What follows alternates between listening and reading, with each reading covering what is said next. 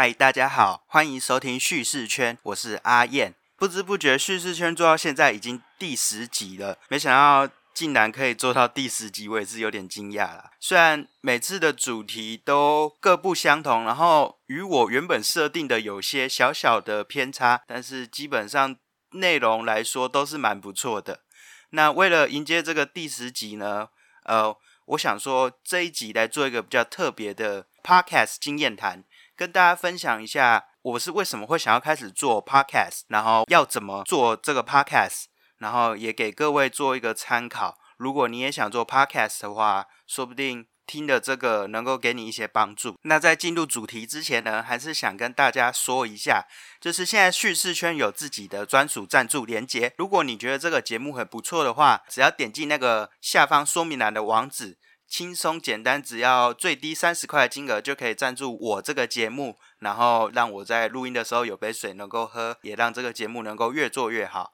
另外，这个节目现在有做出一个呃回馈问卷，希望大家都能够有个时间帮忙填写，让节目能够越做越好。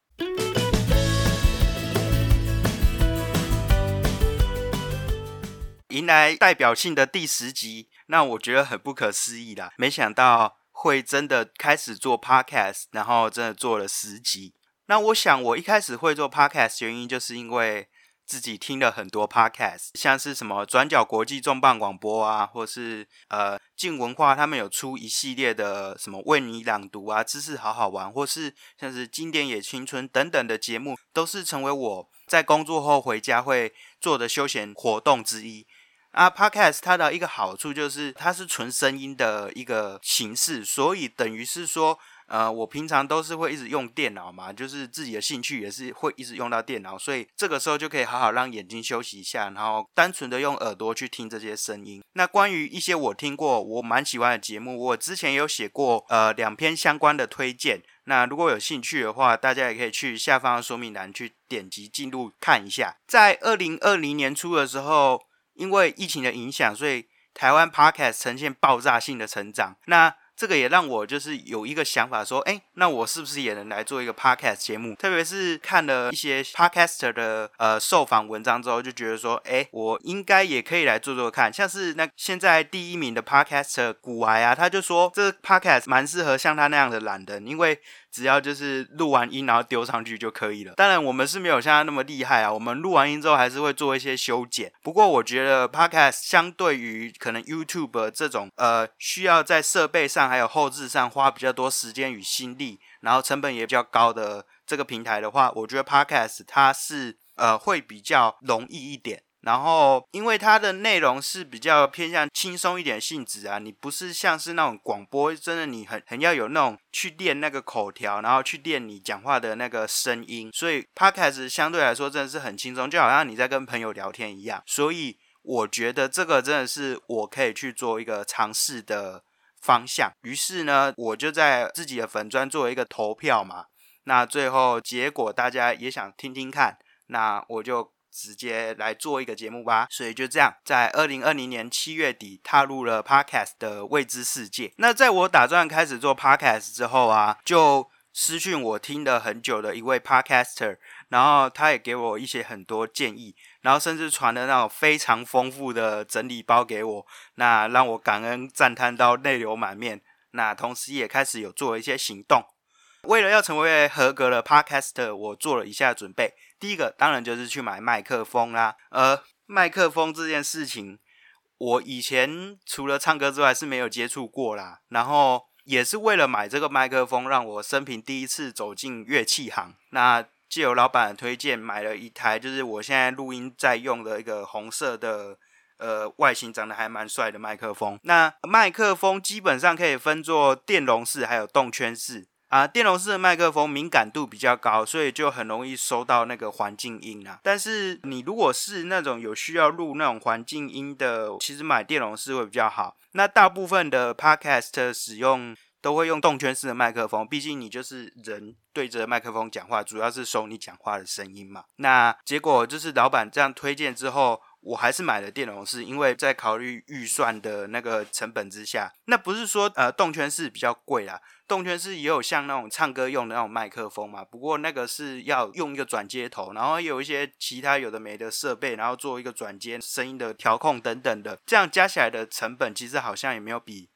电容式便宜，那另外啊，麦克风它依它的接收范围又可以分作全指向、新型指向等等。那简单来说，就是它麦克风可以收音的那个方向。那基本上如果是单纯录人声的话，就是用新型指向麦克风就可以了。那除了要买麦克风这个本体之外，你还需要有固定架、避震架，还有非常重要防止产生爆音的防喷罩，这样子会让你的录音品质变得比较好。当然，这样加一加价格，我觉得至少要三千块跑不掉啊。那在有了麦克风之后啊，接下来要做的事情就是你要安装后置的剪接软体。那最多 Podcast 使用的剪接软体就是 Audacity。这个呃，在操作上非常直观又便利的呃剪接软体，呃，如果你不知道怎么拼的话，就是 A U D A C I T Y 去找一下，就可以找到很多相关的知识。而且它有繁中界面，所以上手非常的简单。最一开始其实你就只要熟悉基本的剪接啊、调整音量或是压缩声音等等的操作，就可以做出一个基本的 Podcaster 的节目了。那等到你熟悉之后，你就可以来研究更多更厉害的功能，就让你的整个录音的品质完美的提升。这样，那买好设备啊，安装好软体之后，接下来你要选择的就是你的 hosting 平台啊。所谓 hosting 就是指的是代管你 podcast 节目的服务商，就好像说有些人会把自己的文章放到一些像是匹克邦这类的部落格一样，这个匹克邦就是代管你写文章的服务商嘛。那 podcast 的 hosting 也是同样的概念。那在台湾有最大的两间 hosting，包含就是商岸啊，还有 First Story，他们都是蛮不错的选择。就是除了提供这个你一个放东西的平台之外，他们也有不少的技术资源啊，甚至也包含能够让你增加收入的这个部分。像我的话，我就是用商岸啊，操作起来比较容易，而且他们提供很多新人的宣传机会，而且是有很完整的分析后台。所以我蛮推荐用商岸的，当然 First Story 我是没用过，不过评价应该也不错。然后在国外其实有更多类似的平台，像是 SoundCloud 等等的。那因为我了解有限，我就不逐一做介绍了。那基本上你就是选了一个 Hosting，把你的音档上传到那个平台，然后建立一些你的资料之后，你就会产生一个 RSS 连接。那这个连接就可以放到像是 Spotify 啊，或是 Apple Podcast 等等这些露出你节目的平台。然后让更多人能够听到你的声音，这样。所以说，其实你做这个节目不是像 YouTube 一样只能放在 YouTube 上面，它是一个呃，你做出来了之后，你可以放在很多地方，像是什么 KKBox 啊，或是 Spotify、Apple Podcast 等等地方都可以听得到你的声音。只要你有一个 Hosting，然后你把它放到 Hosting 那边，然后它就有一个 RSS feed，然后你就可以去做出这些东西了。那基本上。最初步的那个 podcast 的呃建立大概就是这样。那最好的话，你还是加入一些相关的社团，会让你的呃 podcast 在节目的品质上面有更多的成长。像是呃在 FB 就有很多那种 podcast 的网络社团啊，像是商岸他们有一个 podcast 三言 plus，或是台湾播吧。这个就很多有一些各种 podcast 互相交流，然后提供很多技术资源，还有经验分享，所以我觉得这是一个很棒的东西。那接着在录音之前呢，还是要先简单的写下自己要讲什么，但不用写逐字稿，不然你会很难录啦，会变成在念稿一样。那你也可以像我一样，就是我一开始先写一篇相关的文章，然后。就对着文章，然后这样大概讲出一些自己的想法，会比较有系统。在录音的时候，就不用特意去装什么很像广播节目的声调之类，就聊天嘛，自然一点，流畅一点，这样就好了。那所以其实有一个比较要注意的重点，就是很多人像是我自己都不是那种专业的录音相关人员嘛，所以讲的时候会卡，然后会不断然后就是，或是就突然不知道讲什么，或是跳来跳去的，所以这个时候后置就很重要。不过我自己建议是说，不用每一个最字，不用每一个忘词，不用每一个然后就是都要把它修掉，最好是能够自然轻松一点。你当然如果太多的话，你还是可以稍微修剪一下啊。Podcast 最吸引的地方其实就是自然轻松，所以真的是没有必要去把它做到一个好像广播节目或是什么金钟奖颁奖典礼的那个声音那样那种程度。那如果你对 podcast 制作有兴趣的话，其实你可以去听听那个百灵果啊，他们有做一系列免费教你做 podcast，那这个还蛮受用的啦。有机会的话，你可以找时间去听一下，他们那一系列做的每一集大概都三四十分钟而已，没有到很长。最后来简单分享一下我自己做这个节目到现在的心得啦。第一个就是节目的长度还有频率这件事情，像我自己不是很喜欢听太长的节目，所以我自己录音的时候通常会选择三十分钟以内。那当然前面有几集都超过三十分钟嘛，这个有点没办法。不过我现在就是因为呃搬回家里到桃园，然后我工作在台北，所以就是每次在通勤的时候，三十分钟以上长节目反而成为我一个很。重要的救赎，但是我基本上还是会录三十分钟以内。那至于频率的话，最好是一周更新一次。那有些人很厉害，可能就是一周两到三次，甚至日更。但是我觉得这 个太累，所以就按照自己的步调来就好。而且现在 podcast 节目那么多，你没更新的时候，观众还有其他的节目可以听嘛？啊，在录音的部分呢，我之前都是录一段剪一段啊，但是。这样其实蛮累的，所以呢，我觉得还是你就直接录完一气呵成，不用边录边剪，这样子可能会比较省力一点。然后录音的时候会遇到一些我自己啊，会遇到一些卡住啊，或是口齿不听不清的问题。虽然就是自然就好，但是还是要去做改善。你想，像是第一名就是 Podcast 现在台湾第一名的股癌啊，他是讲投资啊，讲股票这些相关的事情，他的节目完全没有任何配乐，就是呃。一进到他的节目，他就开始说：“哎，嗨，大家好，呃，这里是古癌什么的，然后讲一下现在是几点几分这样子，然后就开始一直讲，一直讲，讲到结束都没有任何的什么配乐啊，或是跟其他人的那个反方，就他一个人一直讲。那为什么他这个东西可以到第一名？原因不是只是因为他去讲投资、讲股票。”讲投资、讲股票的节目一堆啦，那为什么他可以第一名？第一个就是因为他讲话口齿清晰嘛，内容又很幽默，然后又充满逻辑，所以就算像我这个根本就是没什么接触股市的人，我听的我也觉得听得蛮蛮开心的。所以我觉得大家可以去听听看他的节目，大概了解说所谓这种 podcast 节目他做的形式是怎么样，其实就是很轻松、很自在，但是你同时你还是讲话要很顺。然后最好还是要有点逻辑性，差不多是这样。那在录完音之后啊，有些人就不会再听自己的声音，但是我自己会再重复听两次，甚至到三次以上。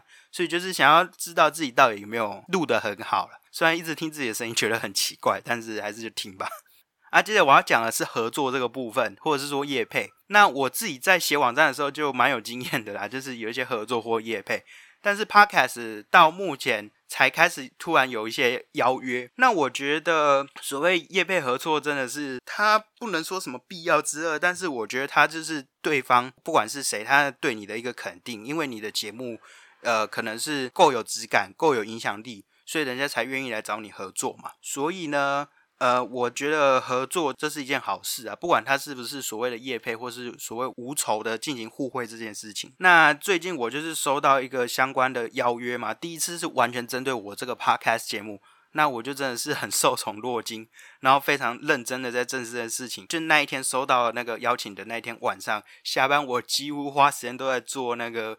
呃网站啊，还有节目的这个简报，然后还有一些相关的报价内容，做完就差不多要睡觉了。那有些人会做这种东西，就是有一些报价，或是你节目介绍叫做那个 sales kit 嘛。但是我觉得我做的这东西，我不会叫它 sales kit。但是我觉得，呃，你还是有必要为自己的节目做一份简单的介绍。呃，最好上下面还要有一些报价，这样子会有其必要性啊。最后，我想说一下一些我之后想做的尝试。那继上一集做了一个远端的访谈之后，我觉得那个结果还蛮不错的。虽然我后置做超级久，毕竟我这个东西叫叙事圈嘛，所以有希望能够有更多的人物故事。所以呢，我最近也是买了一个算是麦克风，然后是可以直接接在手机上的那种，就看起来感觉超厉害。希望能够因此有那种就是。出去外面，然后可能跟人家做访问的时候用这个东西，让呃收音的品质更加提升等等的。那之后也会做很多，像是我之前有一集做雨都漫步嘛，然后有做实地走访的收音，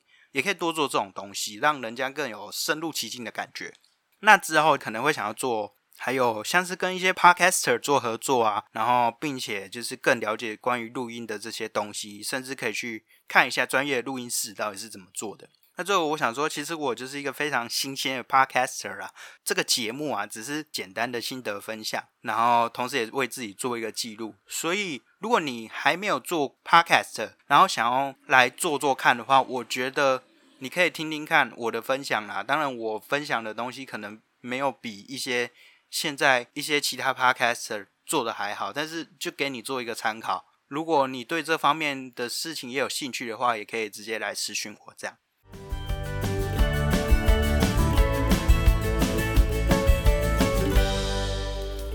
听完这一集的分享，你还喜欢吗？如果你喜欢的话，欢迎你到呃 Apple Podcast 上面订阅我的节目，然后并且给我一个好的评价。那最好的话可以给我五颗星啦。那现在这个叙事圈节目呢，在 Apple Podcast、KKBox、s o n On，然后都能够听到。所以其实是非常多元的管道。现在呢，我一开始有提到，就是我们现在有一个呃回馈问卷嘛，希望大家能够在听完之后给我一点回馈，让我的节目能够越做越好。不要就是就是我自己在边自嗨，但是我完全不知道大家怎么想的。那当然，除了问卷之外，你有任何的回馈？都可以透过 F B 或是 I G 来私讯我。那 F B 的部分的话，就是直接找叙事圈就可以。I G 的话是 Story Circle S T O R Y C A R C L E 一二三啊。I G 直接私讯这个粉砖账号也可以跟我联络，或者是你可以就直接在 Apple Podcast 上面写下你的回馈，或是想要聊的东西，那我也可以直接在节目上回应你。那最后我想说的是，这节目叫叙事圈嘛。那我希望是以一个人物故事为主啊，虽然现在真的很少。如果你有兴趣想要分享你的故事，或是你认识的朋友很有故事，你希望他来分享的话，都可以来联络我。那我们可以约个时间来录一下，然后分享你的故事。好，谢谢大家今天的收听，我们下次见。